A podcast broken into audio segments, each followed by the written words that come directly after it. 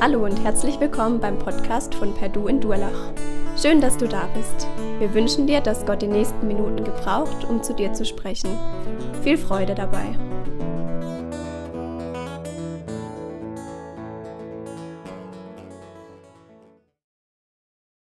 Es gibt manchmal Tage, weiß nicht, ob ihr das kennt, wo man sich fragt, was mache ich eigentlich? Also im Normalfall weiß ich schon, was ich mache, aber es gibt Momente, wo ich denke, hä, was soll das? Zum Beispiel, ich habe Freitag Jungschein in Kleinsteinbach. Ich habe mir überlegt, was erzähle ich denen, bereite eine Geschichte vor, mache mir Gedanken drüber und dann fange ich an und dann sagen die Kids, Micha, langweilig, kenne ich schon. Dann denke ich mir, ey, was machst du eigentlich? Besonders nervig, wenn viele von den Kids auf eine christliche Schule gehen, weil die fast alle Geschichten kennen. Und ich glaube auch, bei dem Thema, mit dem wir heute starten, wenn es um Jona geht, ist es ähnlich. Die meisten Kids würden sagen, kenne ich schon, langweilig. Und ich glaube auch, wenn ich euch fragen würde, wer kennt die Geschichte von Jona, würden sich wahrscheinlich alle Hände strecken. Oder auch wenn man draußen auf der Straße irgendjemanden anspricht und fragt, hey, sag mal, sagt dir der Jona aus der Bibel irgendwas? Die meisten Leute könnten irgendwie was damit verbinden, haben das schon mal irgendwo gehört, in, in der Schule, Religionsunterricht, irgendwie so. Äh, das war doch der Typ, der im Fischbauch war, der irgendwie wieder ausgespuckt worden ist. Irgendwie kennen wir doch die Geschichte. Und wir wollen uns jetzt fünf Sonntage lang mit dieser Geschichte auseinandersetzen. Klingt richtig langweilig, oder? Wir werden sehen, ob es langweilig wird. Wir als fromme Leute wissen natürlich noch mehr, als dass Jona im Fischbauch war und dort drei Tage ausgehalten hat. Wir wissen, dass Jona der Typ war, der von Gott weggelaufen ist, weil er keinen Bock hatte, das zu machen, was Gott ihm gesagt hat. Aber ist das alles, diese zwei Sachen, was sich in dem Buch verbirgt? Unsere Überschrift über diese Predigtreihe ist Jona kein Missionar wie, oder kein Prophet müsste man eigentlich sagen, wie er im Buche steht. Und die nächsten fünf Sonntage wollen wir uns auch damit beschäftigen, was sagt denn dieses Buch Jona überhaupt aus? Was sagt der Prophet? Und ich kann euch verraten, es ist wirklich kein Prophet oder kein Missionar, wie er im Buche steht, weil schon bei diesen kleinen Propheten gibt es ein paar Ausnahmesachen, die untypisch sind für einen Propheten. Das erste, was untypisch ist für einen Propheten, ist Jona als Prophet. Also Propheten waren Männer Gottes, die einen Auftrag von Gott bekommen haben, die Gottes Reden gehört haben und die das weitersagen wollten. Am Anfang von der Bibel lesen wir von Abraham oder Mose, die haben das direkt gehört. Später gab es Prophetenschulen oder dann, vielleicht ähm, wisst ihr, Samuel zum Beispiel, der als Prophet bezeichnet wurde, der dann zu den Königen gegangen ist. Also die meisten Propheten hatten den Aufgabe, am Anfang zumindest, die Könige zu beraten. Und erst später haben sie zum Volk gesprochen und haben gesagt, was Gott will. Und dann gab es einige, die auch über andere Völker, also das, die Propheten sind in Israel aufgetreten, hatten die Botschaft an die Israeliten weiterzugeben. Und manche Propheten hatten dann aber auch Botschaften an andere Länder, die um Israel rum waren, weiterzugeben. Aber die ganzen Propheten durften immer zu Hause bleiben. Also entweder waren sie in Israel oder Daniel zum Beispiel, der war schon in Gefangenschaft in Babylon, aber er durfte zu Hause bleiben. Und bei Jona ist die Ausnahme, er sollte losgehen in ein fremdes Land. Das war untypisch. Und natürlich ist da klar, dass Jona sagt, äh, nee, was Neues mag ich nicht, ich habe da keinen Bock drauf. Das Zweite, was untypisch ist für das Buch Jona oder den Propheten, ist, dass Gott ein Wort weitergibt und sie das an die Menschen sagen. Und dann geht es immer um diese Botschaft, die Gott weitergibt. Es geht immer darum, was hat Gott vor. Also lest mal die großen Propheten, Jeremia, Jesaja, da geht es die ganze Zeit, was hat Gott mit den Völkern vor, mit Israel vor, was sollen sie wieder in Ordnung bringen. Und nur am Rand erscheint mal irgendwie der Prophet, was er erlebt hat. Bei Jona ist es genau andersrum. Da erscheint die Botschaft, die Jona weitergeben soll, irgendwie nur am Rand. Also wir werden gleich ins erste Kapitel rein einsteigen und dann werden wir sehen, der Jona ist ein ziemlich schweigsamer Prophet. Irgendwie ist das nur so am Rand, aber das, was Jona erlebt, das, was er mitbekommt, das steht im Vordergrund. Und deswegen ist es wirklich kein Prophet oder kein Missionar, wie er im Buche steht, sondern eher eine Ausnahmesituation oder Ausnahmeprophet. Und ich glaube, wenn wir jetzt in das Buch hineingucken, wenn wir uns fünf Sonntage lang mit dem Propheten beschäftigen wollen, ist es wichtig, einfach im Hinterkopf zu haben. Und wir werden auch merken, dass dieses Buch, wie es aufgebaut ist, wie, es, wie, es, wie er das aufgeschrieben hat, schon was Besonderes ist. Heute wollen wir uns mit dem Auftrag von Jona beschäftigen oder wie er darauf reagiert hat eigentlich, weil der Auftrag ist ziemlich kurz. Ähm, und heute geht es darum, dass Jona auf Abwägen ist.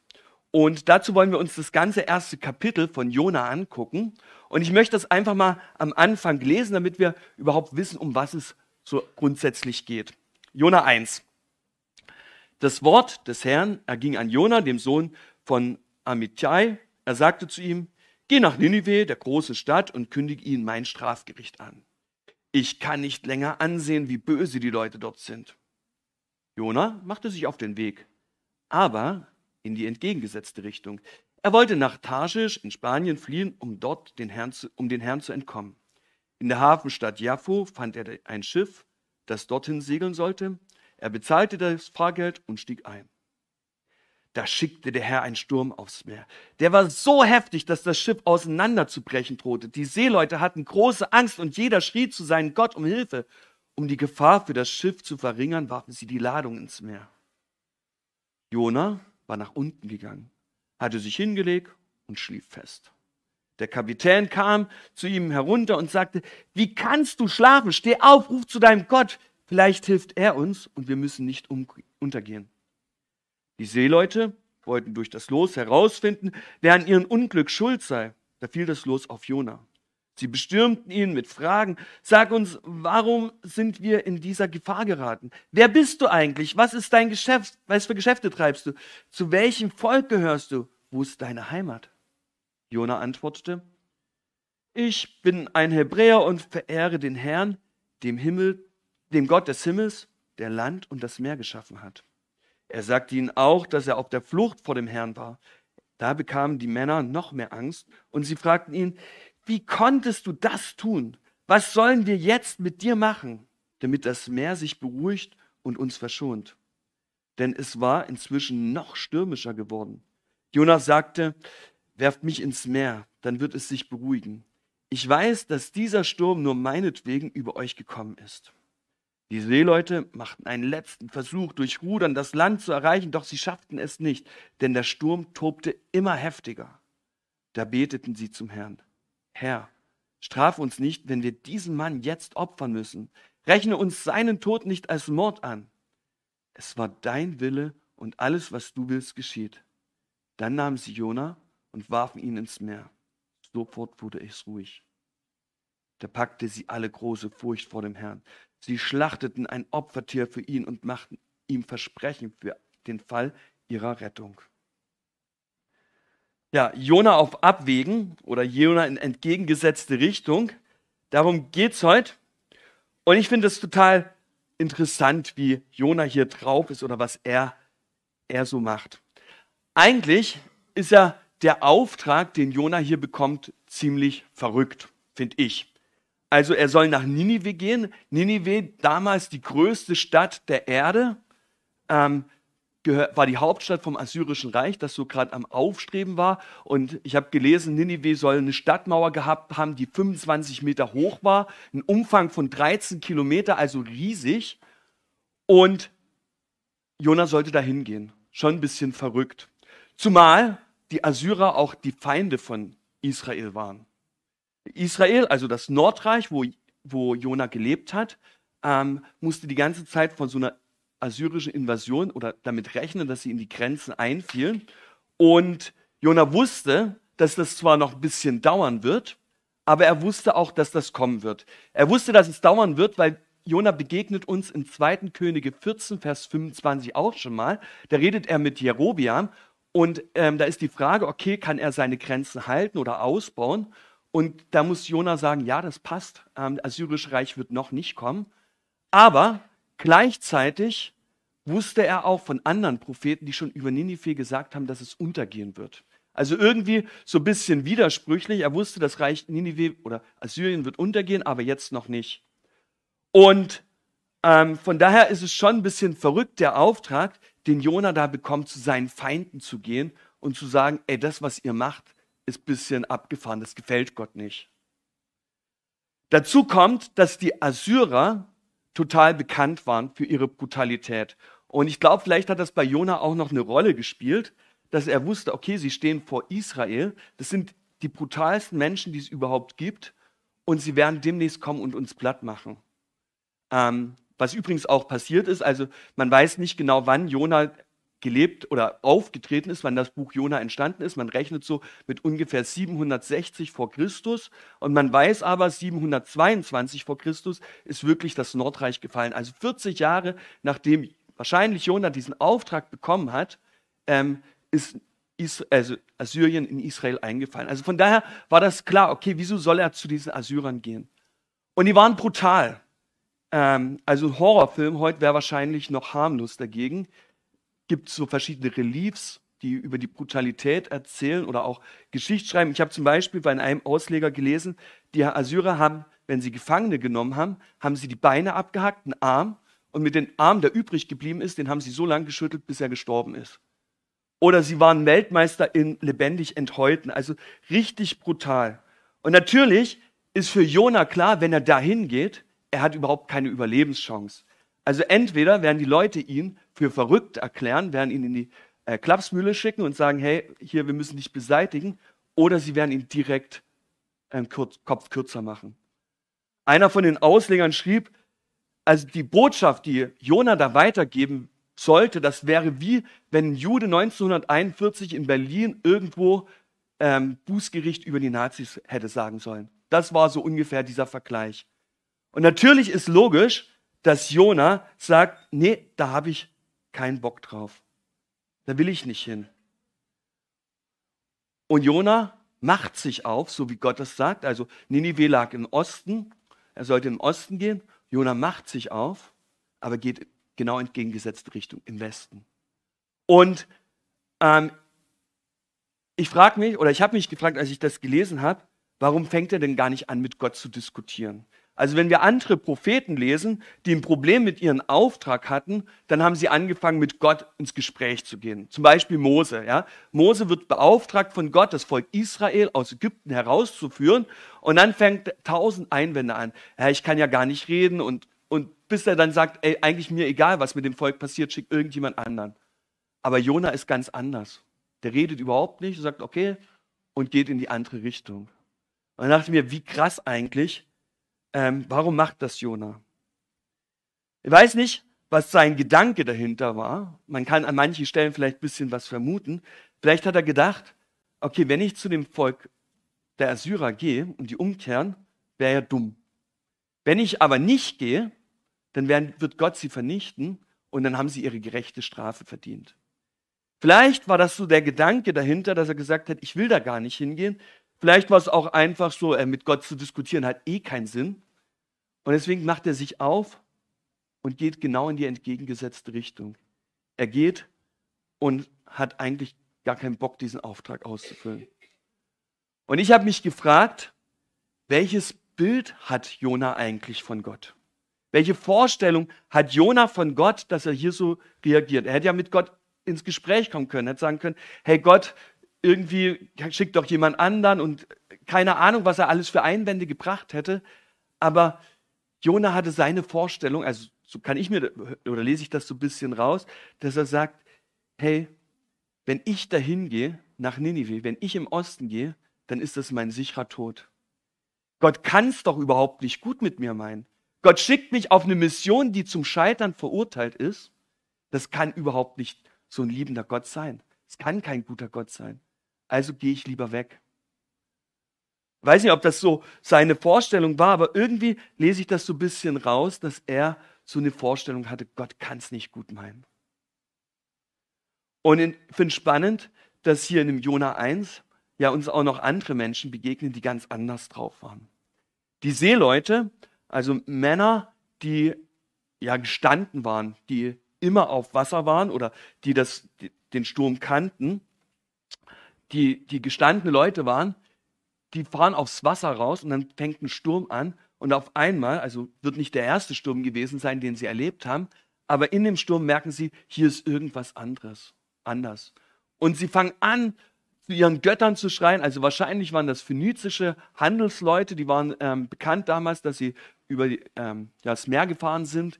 Ähm, jeder hatte seinen eigenen Gott, man konnte zu den beten, zu den schreien. Und irgendwie haben sie das gemacht. Es muss ein absolutes Chaos auf dem Schiff gewesen sein. Und am Ende, haben wir gerade gelesen, merken sie, dass ihre Götter alle gar nichts können, sondern dass es einen einzigen lebendigen Gott gibt. Und den versprechen sie nachzufolgen. Sie, sie opfern Tier, sie machen Gelübde. Eigentlich das, was Jona begreifen oder hätte wissen müssen, was Jonas Gottesbild hätte sein müssen, ja, dass dieser Gott viel mächtiger, viel kräftiger, viel größer ist, erkennen die Seeleute und zeigen das eigentlich Jona auf, dass Gott dieser große Gott ist, der zu fürchten ist. Und ich habe mich gefragt, welches Bild haben wir eigentlich von Gott? Sind wir auch so drauf, dass wir sagen, okay, äh, Gott kann es doch eigentlich gar nicht gut mit mir meinen? Also ich weiß nicht, den Auftrag, den Gott mir gibt, das kann nicht wirklich ein guter Auftrag sein. Gott kann, kann ja alles Mögliche machen, aber das ist doch nicht das, was, wie ich mir Gott vorstelle. Oder merken wir, okay, egal was in meinem Leben passiert, egal was ich mache, Gott hat alles unter seiner Kontrolle. So wie das die Seeleute am Ende erleben müssen. Ja. Das erste Punkt ist, welches Bild haben wir von Gott. Jona rennt oder Jona kriegt diesen Auftrag, er hat seine Vorstellung von Gott, er rennt in die entgegengesetzte Richtung. Und ich habe festgestellt, irgendwie trifft hier in diesem Kapitel das menschliche Handeln und Gottes Handeln aufeinander. Jona rennt weg, geht in, dies, also, äh, in das Schiff und dann steht, dass Gott, als sie abgelegt haben, Gott einen Sturm schickt. Oder im Hebräischen steht eigentlich, er schleudert es auf das Wasser, er wirft es auf das Wasser. Ähm, genau, Gott ist der, der handelt, der hier eingreift. Und für die Seeleute ist ganz schnell klar, okay, hier ist wirklich was anderes. Hier ist irgendwie was ganz Besonderes. Und sie versuchen Gott irgendwie zu beruhigen, also ihre Götter, die sie kennen, und sie merken, sie kommen damit überhaupt nicht weiter. Irgendwie äh, kommen sie an ihre Grenzen und fragen sich, okay, was, was passiert? Und was macht Jona? Er liegt im Schiff und schläft. Und das finde ich spannend, wie das hier von Jona her berichtet wird. Jona bekommt den Auftrag Gottes, geh nach Osten, geh nach Ninive, verkündige, und er geht runter nach Jaffo und geht runter ins Schiff und schläft dort. Er geht weg von Gott. Er dreht Gott den Rücken zu. Und eigentlich ist ja unser Auftrag oder das, was wir wissen aus der Bibel, wir sollen Gottes Angesicht suchen. Im Alten Testament ganz, ganz wichtig, immer wieder, sucht Gottes Angesicht, kommt in seine Nähe, sucht seine Gegenwart, dann werdet ihr Segen empfangen, dann wird, werdet ihr erleben, wie, wie gut es Gott mit euch meint. Sucht das, was Gott will.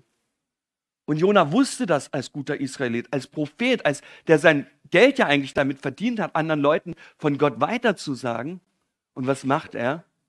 Er dreht Gott den Rücken und geht genau in die entgegengesetzte Richtung. Ihnen ist es völlig egal, was Gott will. Er sucht seinen eigenen Weg.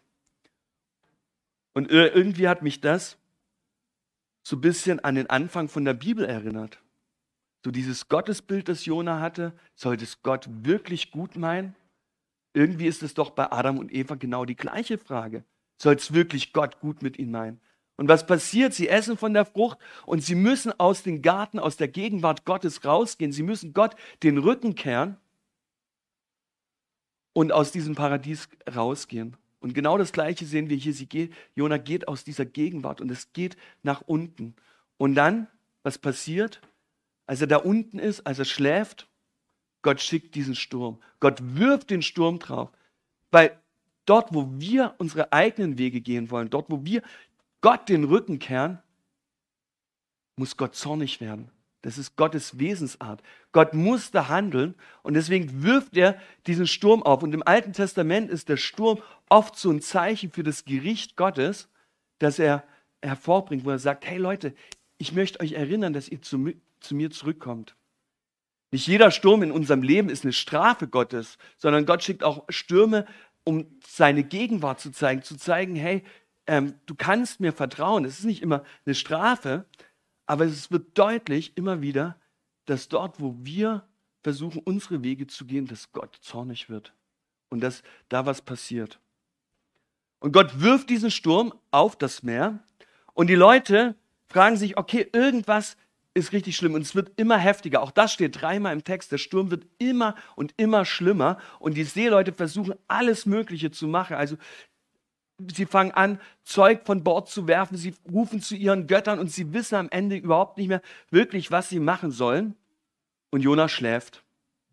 Und dann kommt der Captain und weckt ihn und sagt, hey, was machst du hier? Sie holen ihn raus, ähm, sie werfen das los so lesen wir. Das war damals ein übliches Mittel, um die, den Willen der Götter zu fragen. Auch in, in der Bibel kommt das immer wieder vor, dass zum Beispiel, wenn, ähm, wenn Israel Opfer gebracht haben, wenn sie das Versöhnungsfest gefeiert haben, dann gab es ja zwei Böcke und dann wurde das losgeworfen, welcher Bock ist für was zuständig. Also das war eine gängige Methode, ähm, um Gottes Willen zu erfragen. Und dann ist klar, Jona ist der Schuldige und die Leute fangen an, Jona mit irgendwelchen Fragen zu bombardieren. Hey, wer bist du? Was machst du? Was ist dein Beruf? Woher kommst du? Und was ist eigentlich ja, dein Auftrag? Und da ist Jona das erste Mal, dass er anfängt, was zu sagen. Er redet hier an, an der Text zweimal. Das erste Mal, wo er was sagt, ist, wem er dient.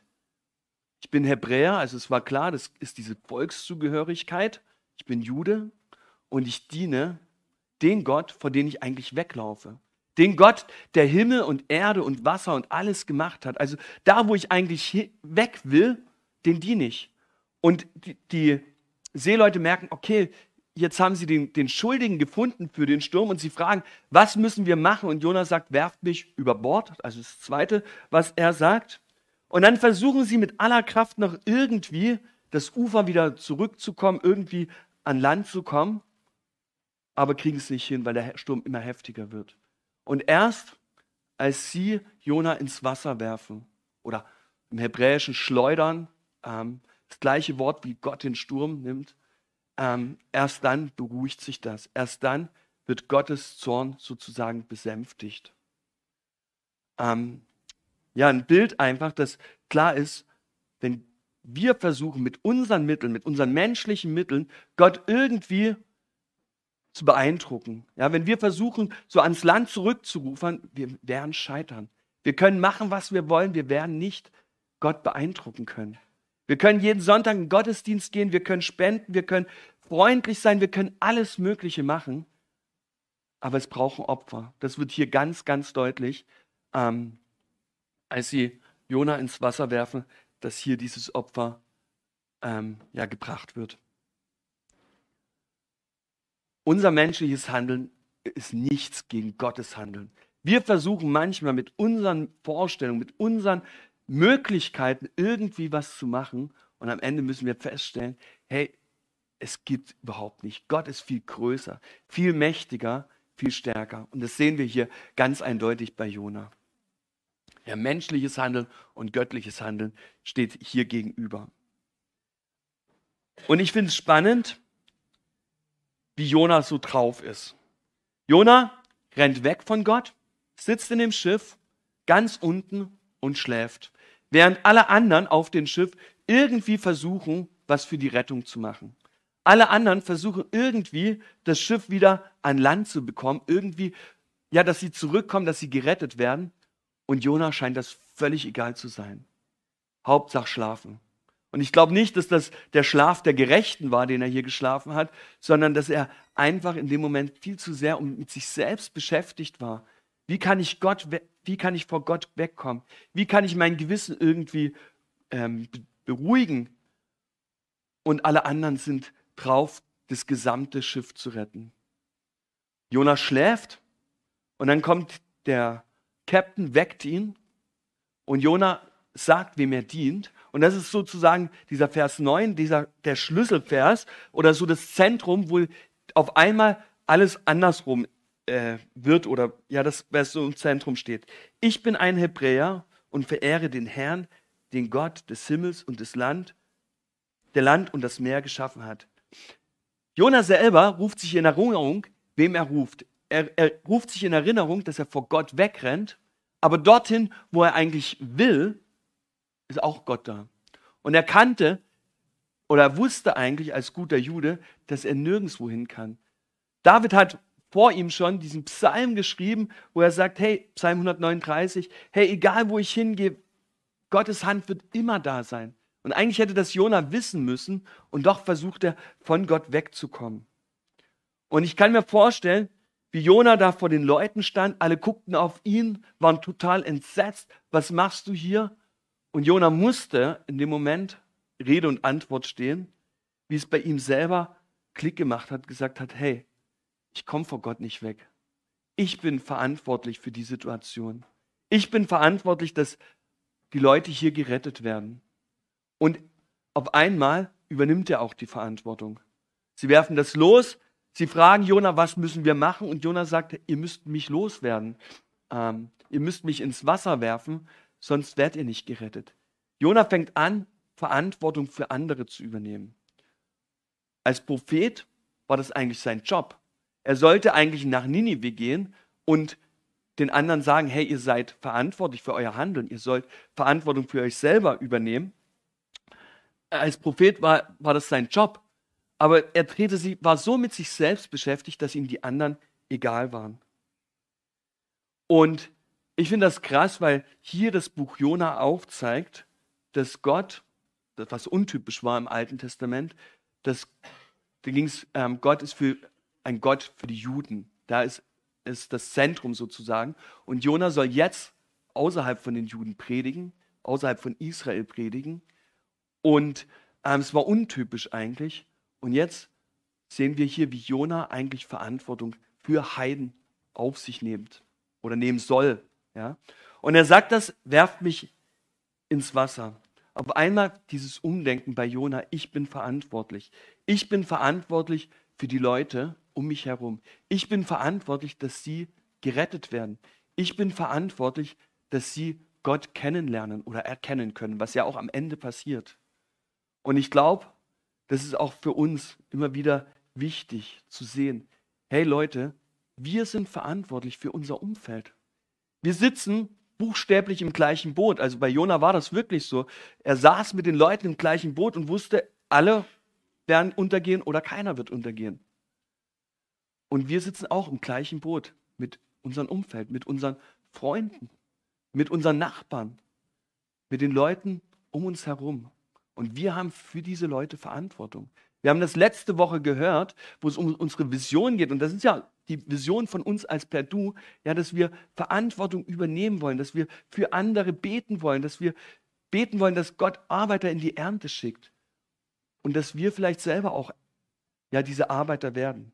Und Jona übernimmt hier Verantwortung. Und genauso ist es unsere Aufgabe als Kirche, aber auch für jeden Einzelnen, wirklich Verantwortung zu übernehmen für unser Umfeld, für unsere Freunde, für unsere Familie. Nicht zu sagen, ist mir doch egal, was mit den anderen passiert, ob, ob er Gottes Zorn erlebt oder nicht, oder ähm, ob er gerettet wird oder nicht, sondern hey, wir sind hier gefragt, in die Verantwortung zu kommen. Und Jona macht das. Und als sie ihn über, den, über Bord werfen, auf einmal beruhigt sich der Sturm und die Leute merken, okay, das, was Jona gesagt hat, das, was Jona gepredigt hat, oder nicht gepredigt hat, aber was, was dazu, dahinter stand, hier ist ein Gott, der größer ist und dem wir die Ehre geben müssen, der mächtiger ist. Und ich finde das spannend, dass Jona auf Abwägen, Jona, der eigentlich auf den Flucht vor Gott war, der weg wollte von Gott, eigentlich jetzt hier wieder so in Gottes Gegenwart zurückkommt und merkt, okay, ähm, ich kann gar nicht vor Gott fliehen.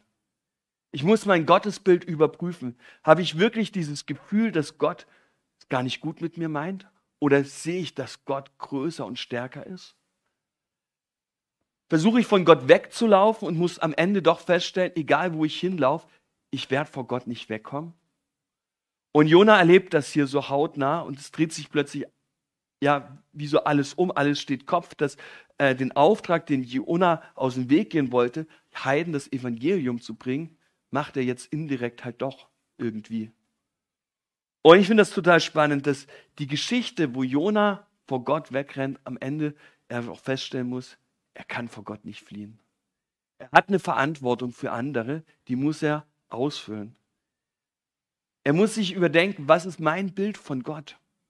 Und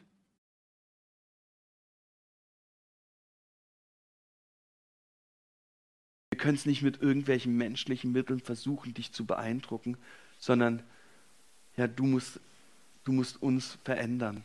Und danke, dass du das bei Jona getan hast. Und Jesus, ich bete, dass du uns zeigst, wo wir in unserem Umfeld Verantwortung übernehmen sollen, wo wir für andere einstehen sollen, wo wir andere sehen sollen. Zeig uns das, dass wir nicht wegrennen, dir den Rücken kehren, sondern dass wir deine Gegenwart, deine Nähe suchen. Amen.